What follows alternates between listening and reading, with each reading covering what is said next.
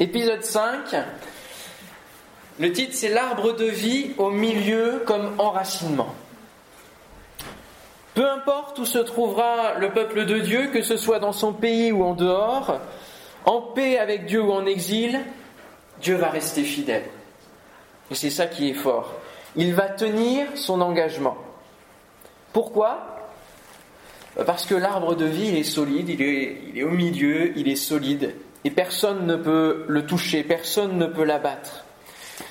Et bien sûr, comme Dieu a nettoyé la terre avec le déluge, maintenant il ne s'agit plus de nettoyer la terre euh, tous les quatre matins, hein, parce que ça ne, ça ne fonctionne pas. La racine du péché reprend euh, vie et euh, continue à engendrer le malheur et la malédiction même sur la terre. La promesse de Dieu, elle est celle-ci, c'est je te donnerai, Abraham, ainsi qu'à ta descendance, ce pays de Canaan où tu vis maintenant en étranger et en nomade. Il sera votre propriété pour l'éternité. Et je serai le Dieu de ta descendance. Dieu sera fidèle quoi qu'il se passe. Comme un père va aimer son enfant quoi qu'il arrive. Et même si son fils lui prend l'héritage, même si son fils le trahit, l'enterre, parce que prendre l'héritage, c'est l'enterrer avant. C'est ça, hein c'est enterrer ses parents avant que, qu'ils ne meurent véritablement. C'est la parabole du fils prodigue. Mais le père est là. il espère toujours. Et il aime toujours. Il ne s'agit pas d'excuser l'attitude, parce que Dieu saura reprendre et corriger son peuple. Il y a des jugements qui vont, qui vont s'abattre et qui vont être de plus en plus forts d'ailleurs, pour essayer de, contenir la méchanceté, la, désobéissance. Dieu prend soin tout d'abord de la terre. Et j'aimerais aller avec vous dans Deutéronome chapitre 11, parce que cette promesse sur la descendance d'Abraham, elle concerne, euh, elle concerne aussi la terre, le pays de Canaan ce pays promis où coule le lait et le miel. Deutéronome chapitre 11.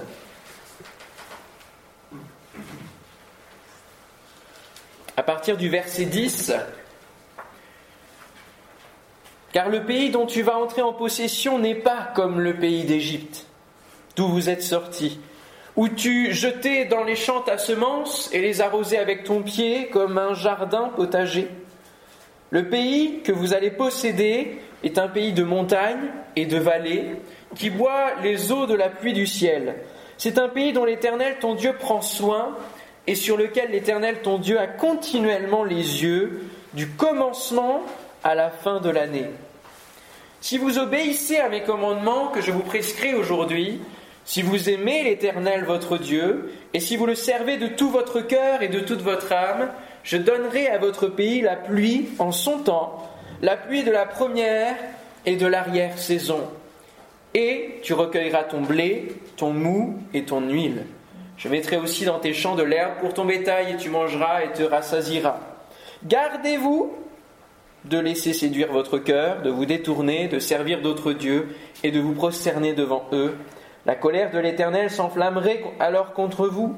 Il fermerait les cieux et il n'y aurait point de pluie. La terre ne donnerait plus ses produits et vous péririez promptement dans le bon pays que l'Éternel vous donne. Amen.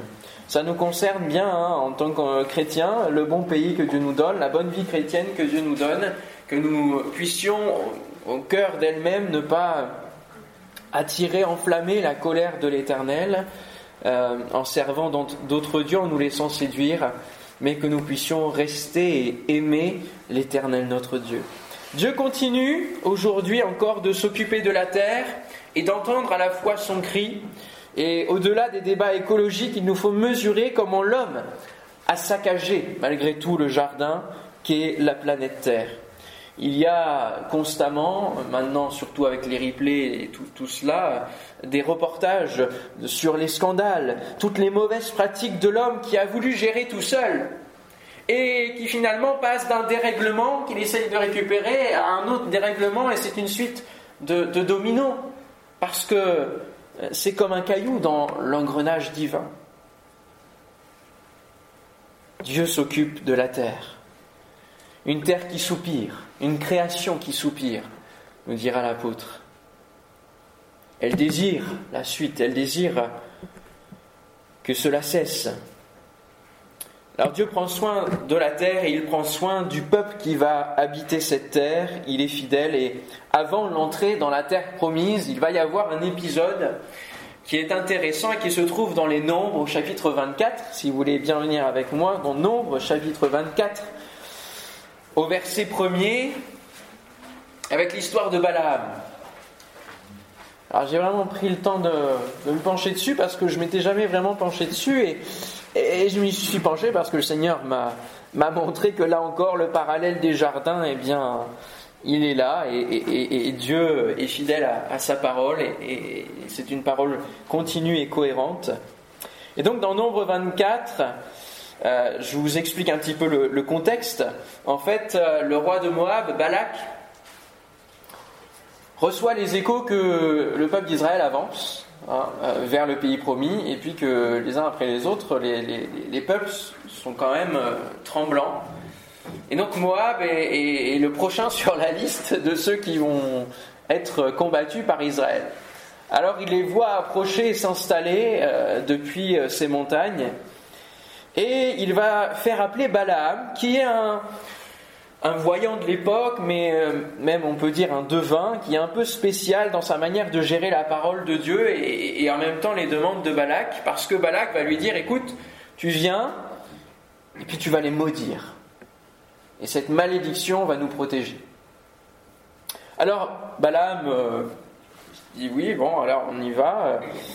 Euh, donc euh, il est accompagné, il fait faire des hôtels, etc. Mais il est en connexion avec Dieu, le vrai, l'éternel. Bien que lui ne soit pas très très au clair, quoi.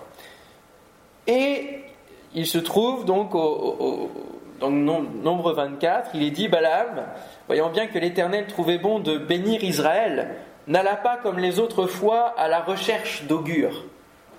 Il se tourna vers le désert et regarda Israël campé par tribu. Et quand on regarde Israël de haut campé par tribu, ça ressemble à quoi? À une croix. Vous avez le tabernacle au milieu, puis vous avez chaque fois trois, trois, trois. C'est une croix en fait. Je ça au passage. ça n'a aucun rapport avec la suite, bien entendu. Alors l'Esprit de l'Éternel, l'Esprit de Dieu vint sur lui. Et il prononça son oracle. C'est là ce que déclare Balaam, le fils de Béor. Voici ce que proclame l'homme au regard pénétrant. Oui, celui qui entend les paroles de Dieu, qui perçoit la révélation du Tout-Puissant. là, on sent que c'est pas vraiment le prophète de l'Éternel, parce qu'il se met quand même en, avant sur le fait qu'il a reçu quelque chose d'extraordinaire. Dont les yeux se décilent quand il tombe prostré. Et c'est ça qui est important, c'est ce qu'il va dire véritablement de la part de Dieu que tes tentes sont belles au peuple de Jacob, et tes demeures au Israël, comme des torrents, elles se répandent. C'est comme des jardins alignés près d'un fleuve, comme des aloès plantés par l'Éternel, ou bien comme des cèdres croissant au bord des eaux. De ces réservoirs, l'eau déborde. La semence est plantée dans des champs irrigués. Son roi est grand, plus que le roi Agag, et son royaume gagnera en puissance. Waouh C'est vraiment puissant ce qu'il déclare hein, de la part de l'Éternel. L'histoire plus récente nous montre combien la main de Dieu permet à Israël de se reconstituer, de s'agrandir. Nous y reviendrons euh, euh, vraiment de manière un peu plus longue euh, dans quelques prédications. Mais malgré la petite surface de ce pays, parce que c'est très petit, hein, euh, c'est plus petit que la France, hein, euh, les, retours, les alias, continuent de se faire chaque année. Et la population euh, devrait atteindre les 10 millions en 2024 contre 6 millions dix ans plus tôt. Et la dernière opération organisée par le gouvernement euh, israélien, elle s'appelle euh, Tsur, et elle a rapatrié les, derniers juifs d'Éthiopie, puisqu'il n'y a presque aucun juif d'Éthiopie, à part ceux qui ont voulu rester. Et normalement, voilà, je vous ai trouvé quelques, quelques photos de ces juifs qui reviennent.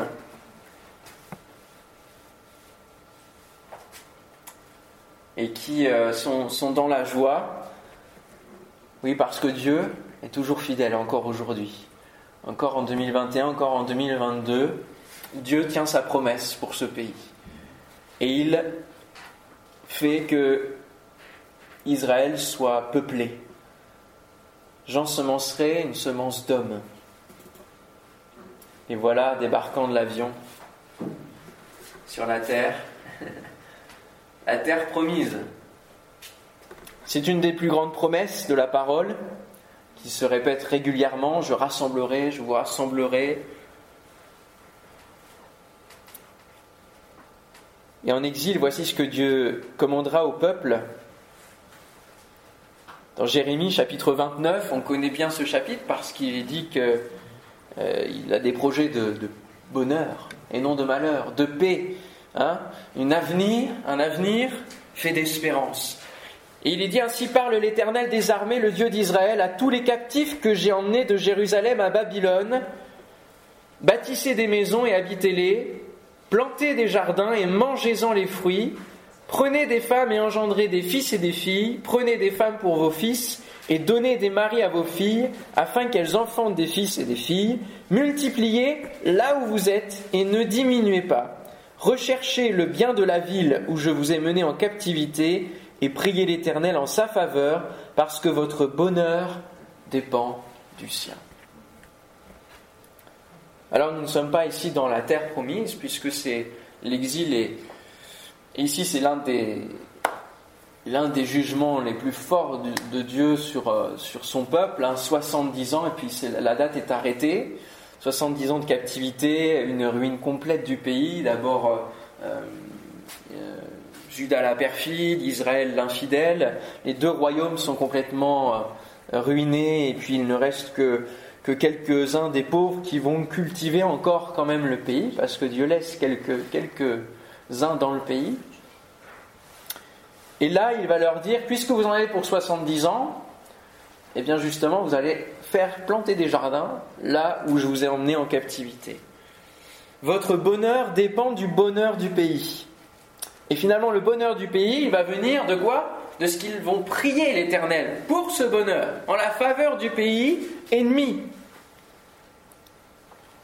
Si Dieu est au centre, si l'arbre de vie est au centre, alors le bonheur peut être présent.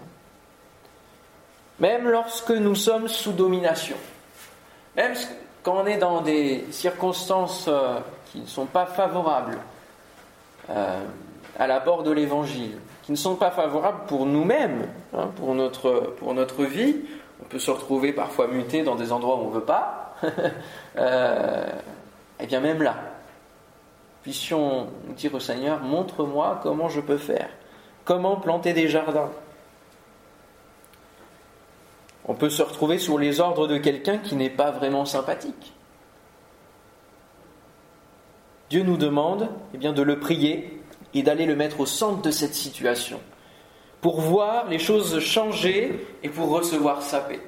Euh, je vous racontais euh, tout à l'heure donc euh, mes expériences au collège et dans les débuts, les premiers mois, il y avait un professeur de français qui était là depuis longtemps et qui se croyait tout permis et qui faisait des choses qui allaient au-delà de, de l'éducativement correct, si on peut dire ça. En tout cas, il avait des attitudes euh, comme on peut en voir parfois, mais euh, quand il a su que j'étais pasteur, il a commencé à, m'appeler euh, mon petit moignillon dans les couloirs, alors que je, surveillais les élèves, je les dirigeais, etc. Il, a commencé à me donner des petits sobriquets comme ça, aux, yeux de tous. Bon, surtout qu'il était homo en plus, donc voilà, vous voyez, il y avait toute la teneur de euh, je te cherche, mais en même temps je te hais, quoi. Et c'était pas du tout très sain euh, cette situation-là, et puis c'était très humiliant aussi. Alors je me suis dit, Seigneur, qu'est-ce que je vais faire dans cette situation? Comment je peux répondre?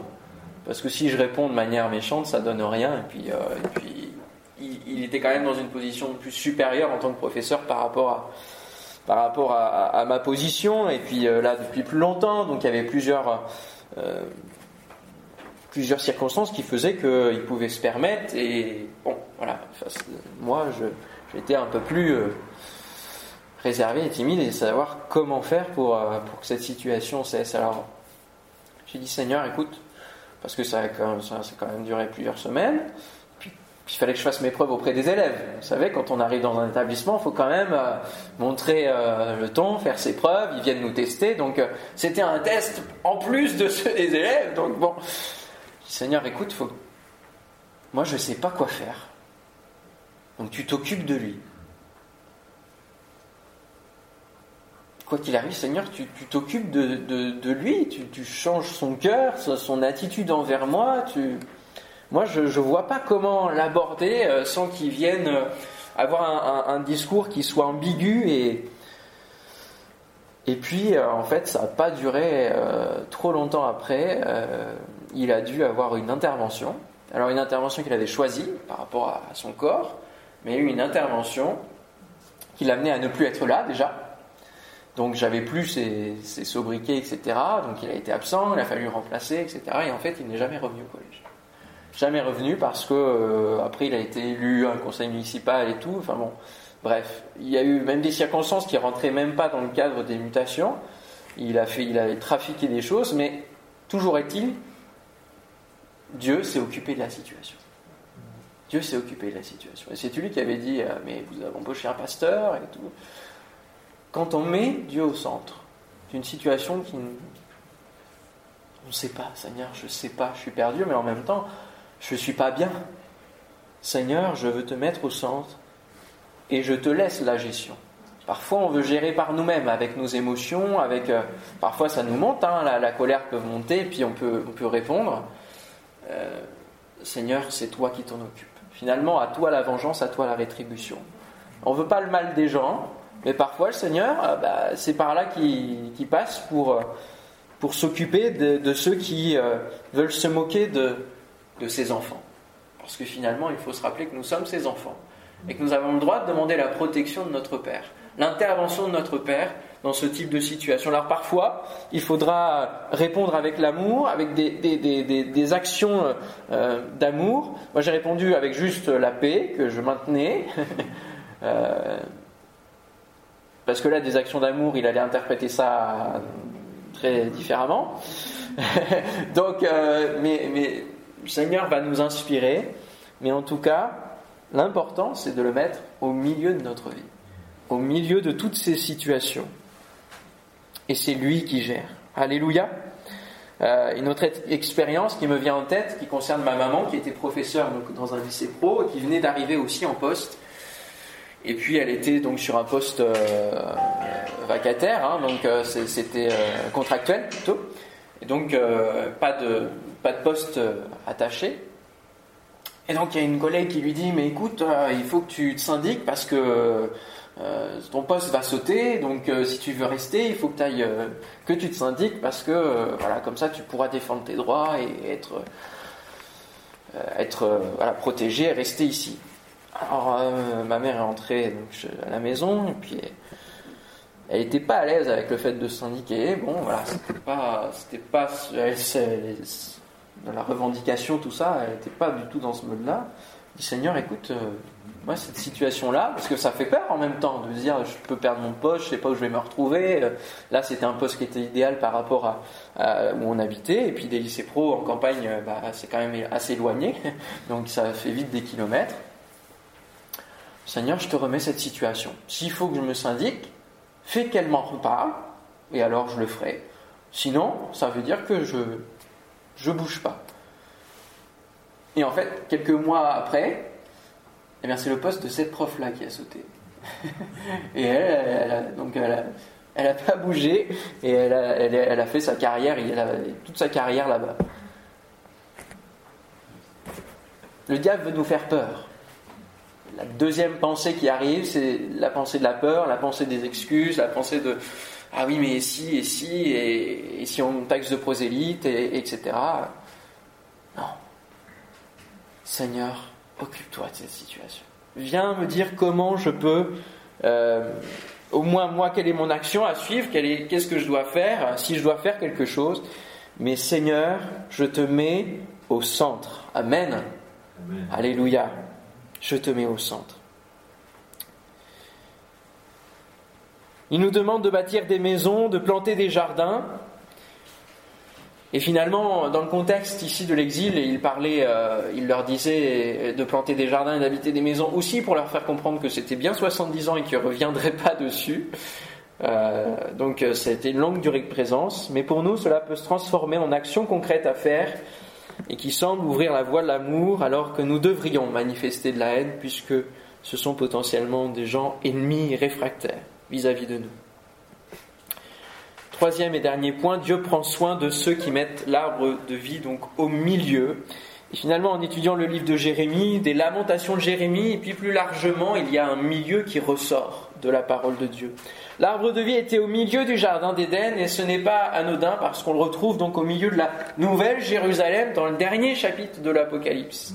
Et les chapitres d'espérance de Jérémie et de lamentation sont au centre des livres et puis euh, il y en a sûrement d'autres, je n'ai pas, pas regardé euh, tous les livres de la parole, mais il y a un milieu qui, ressort de là. La présence de Dieu était au milieu du camp, au milieu du campement. Le tabernacle, la présence était au milieu. Jésus fut crucifié au milieu des deux brigands, lui qui n'en était pas. Il a été crucifié au milieu. Et puis entre ciel et terre, c'est aussi un autre milieu. Il est aussi celui qui marche au milieu des sept chandeliers d'or dans les églises de l'Apocalypse, dans les premiers chapitres. Et le magnifique livre de Sophonie annonce cette parole à plusieurs reprises, mais je vous lis les versets 17 à 20 du chapitre 3 de Sophonie. L'Éternel ton Dieu, qu'est-ce qu'il dit après à votre avis? Est au milieu de toi. Amen. Comme quoi Comme un héros qui sauve. Il fera de toi sa plus grande joie, et c'est les paroles de Cantique. Hein. Il gardera le silence dans son amour il aura pour toi des transports d'allégresse. Je rassemblerai ceux qui sont dans la tristesse, loin des fêtes solennelles, ceux qui sont sortis de ton sein. L'opprobre pèse sur eux. Voici en ce temps-là, j'agirai contre tous tes oppresseurs. Je délivrerai les boiteux et je recueillerai ceux qui ont été chassés. Je ferai d'eux un sujet de louange et de gloire dans tous les pays où ils sont en opprobre. En ce temps-là, je vous ramènerai, en ce temps-là, je vous rassemblerai, car je ferai de vous un sujet de gloire et de louange parmi tous les peuples de la terre, quand je ramènerai vos captifs sous vos yeux, dit l'Éternel. Amen. Quand on entend ces paroles, quand il est dit Je ferai d'eux un sujet de louange et de gloire dans tous les pays où ils sont en opprobre, il nous faut regarder combien l'implantation des Juifs dans tous les pays du monde ont fait progresser ces pays-là dans le domaine scientifique, dans le domaine euh, industriel, dans le domaine économique. Euh, on se moque beaucoup hein, des juifs euh, et de, leur rapport à l'argent, etc. Mais regardons ce qu'ils font justement de ce que Dieu leur a donné et de cette fidélité de Dieu. Dieu est fidèle avec, avec ce peuple. Et cela étonne chacun d'entre nous, étonne ce monde de cette fidélité, quoi qu'il se passe. Alors, voici cette question en conclusion. L'Éternel qui donne la vie est-il au centre de ta vie? Est-il la solidité de ta vie? Et finalement, cet arbre de vie peut représenter aujourd'hui la parole de vie. En tout cas, dans les, fruits de l'arbre de vie, il y a la parole de vie. Et dans ce livre de Jérémie, il démarre avec euh, euh, cette parole et cette vision, versets 11 euh, et 12, la parole de l'Éternel me fut adressée en ces mots, Que vois-tu, Jérémie? Je répondis, je vois une branche d'amandier. Et l'Éternel me dit, tu as bien vu, car je veille sur ma parole pour l'exécuter.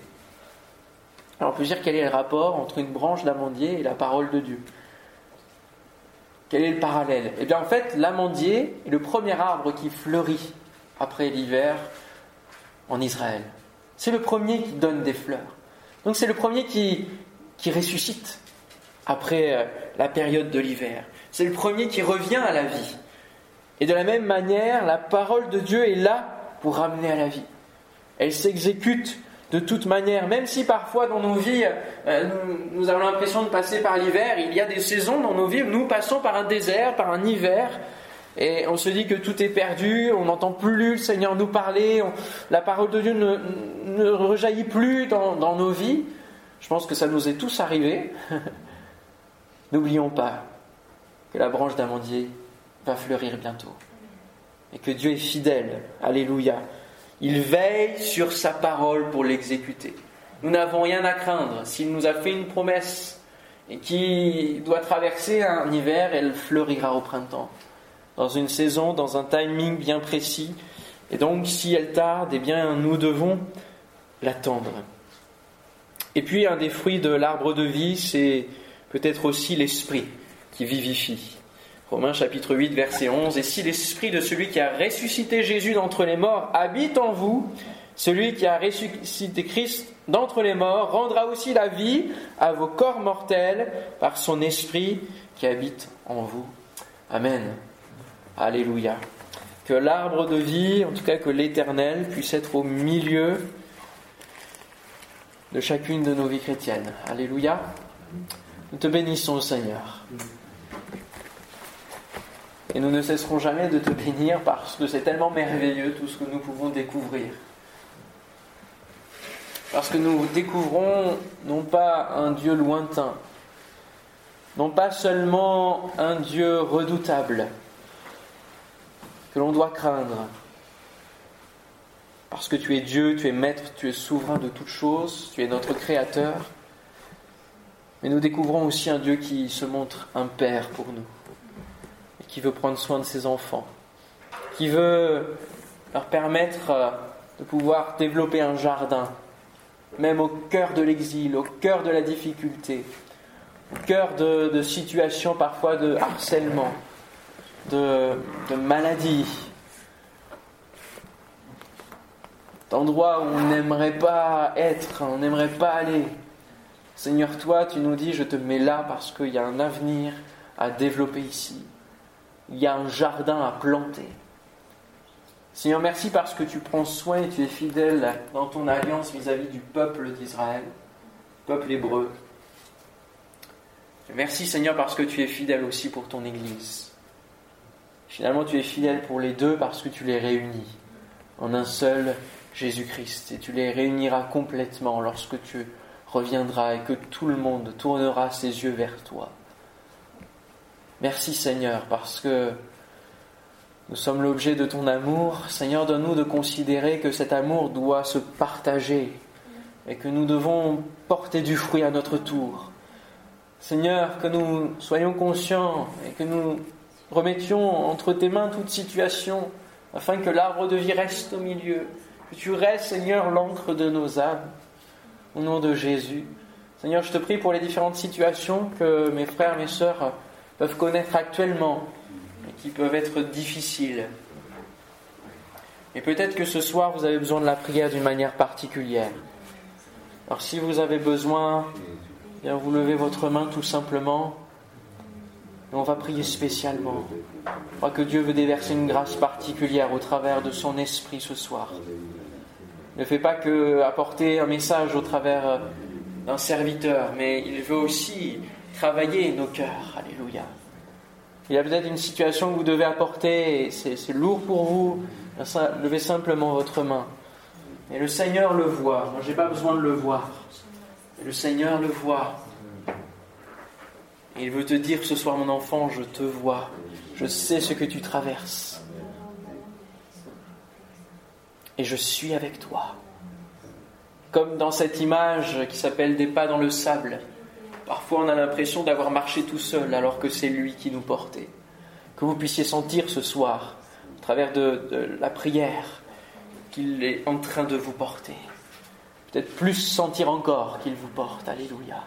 Seigneur, je te prie pour mes frères, mes sœurs qui ont besoin d'une grâce particulière ce soir, qui ont besoin d'être peut-être déchargés dans, leur stress, dans leur fardeau, dans leurs angoisses. Je te prie qu'au nom de Jésus, tu brises, Seigneur, toute emprise de l'ennemi, toute tristesse qui est due à, l'accablement acharné de l'ennemi, Seigneur. Au nom de Jésus. Et que ce que tu as permis, l'épreuve que tu as permis, Seigneur. Et donc qu'ils sont en mesure de, de traverser. Seigneur, que tu puisses leur donner ce soir véritablement une part de ton onction, de ton esprit, au nom de Jésus. Que tu leur viennes en aide, Seigneur, que tu leur communiques ta paix et ta parole, afin qu'ils puissent marcher dessus comme un pas de foi de plus vers l'avant, qu'ils puissent se tenir accrochés à cette parole, afin qu'ils puissent non pas subir, mais traverser main dans la main avec toi cette épreuve. Au nom de Jésus, viens changer leur regard sur cette situation viens leur donner, Seigneur, de s'élever en toi et d'avoir du relief sur la problématique, afin qu'ils puissent avoir en toi les solutions et le chemin à prendre pour en sortir, la leçon à comprendre aussi peut-être de cela, ou en tout cas peut-être la révélation du jardin qu'ils ont implanté en attendant la délivrance. Au nom de Jésus, viens te révéler maintenant par ton esprit. Merci Seigneur. Gloire à toi Jésus.